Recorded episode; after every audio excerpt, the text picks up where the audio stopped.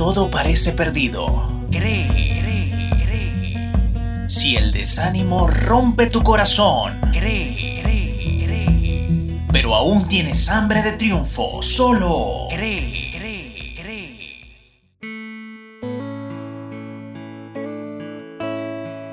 C de corazón, R de razón, E de entusiasmo y E de esperanza.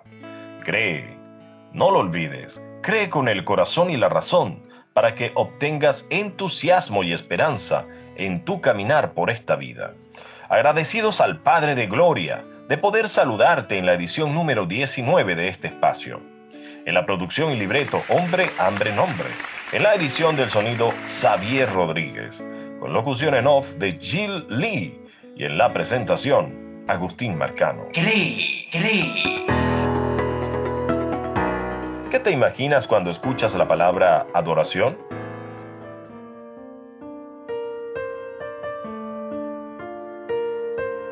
Tal vez pienses en alguien de rodillas, cantando, orando o yendo a algún templo. Hoy es nuestro propósito reflexionar sobre el sentido de la verdadera adoración. Adorar es reconocer que eres más pequeño que tu objeto de adoración. Por lo tanto, requiere humillación del espíritu y exaltación de la grandeza de lo que adoras. Cree. El hombre natural adora a sabiendas o no distintas cosas o personas que no son dignas de tal acto, ya que como dicen las sagradas escrituras, al Señor tu Dios adorarás y a Él solo servirás. Mateo capítulo 4, versículo 10. El hombre ha tendido a usar distintos medios externos para adorar a Dios.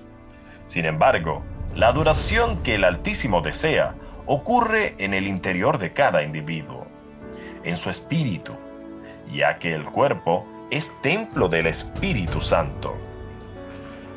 Algunos adoran a Dios a través de una imagen, otros a través de ceremonias, pero el Padre solo busca a los que lo adoran en espíritu y en verdad. Esta verdad fue expresada por Jesús a la mujer samaritana junto al pozo, al disertar sobre los lugares de adoración.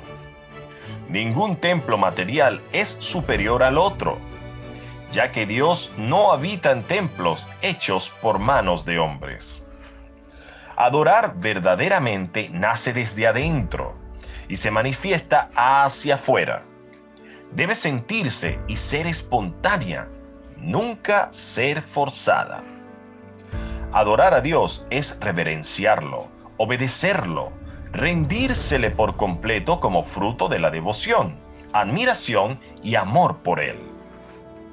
La adoración es gratitud, proferir alabanzas por lo que el Señor de los espíritus de toda carne ha hecho, hace y hará por nosotros. La adoración implica servicio. Es una disposición voluntaria a cumplir los propósitos del Padre en nosotros. La verdadera adoración viene como resultado de un encuentro con Dios. Implica, por lo tanto, un conocimiento de Él, ya que es imposible adorar conscientemente lo que desconocemos. Por otra parte, el enemigo de las almas busca desesperadamente la adoración del hombre bajo engaño y éste sucumbe, en muchas ocasiones, sin darse cuenta. Al final de cuentas, todo hombre siempre está adorando algo, pero la verdad es que únicamente Dios es digno de recibir tal adoración, por incontables razones.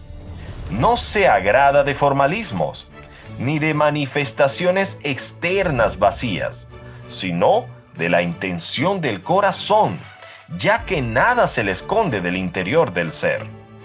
Por eso, recuerda esta frase, la adoración verdadera al Padre es en espíritu y en verdad.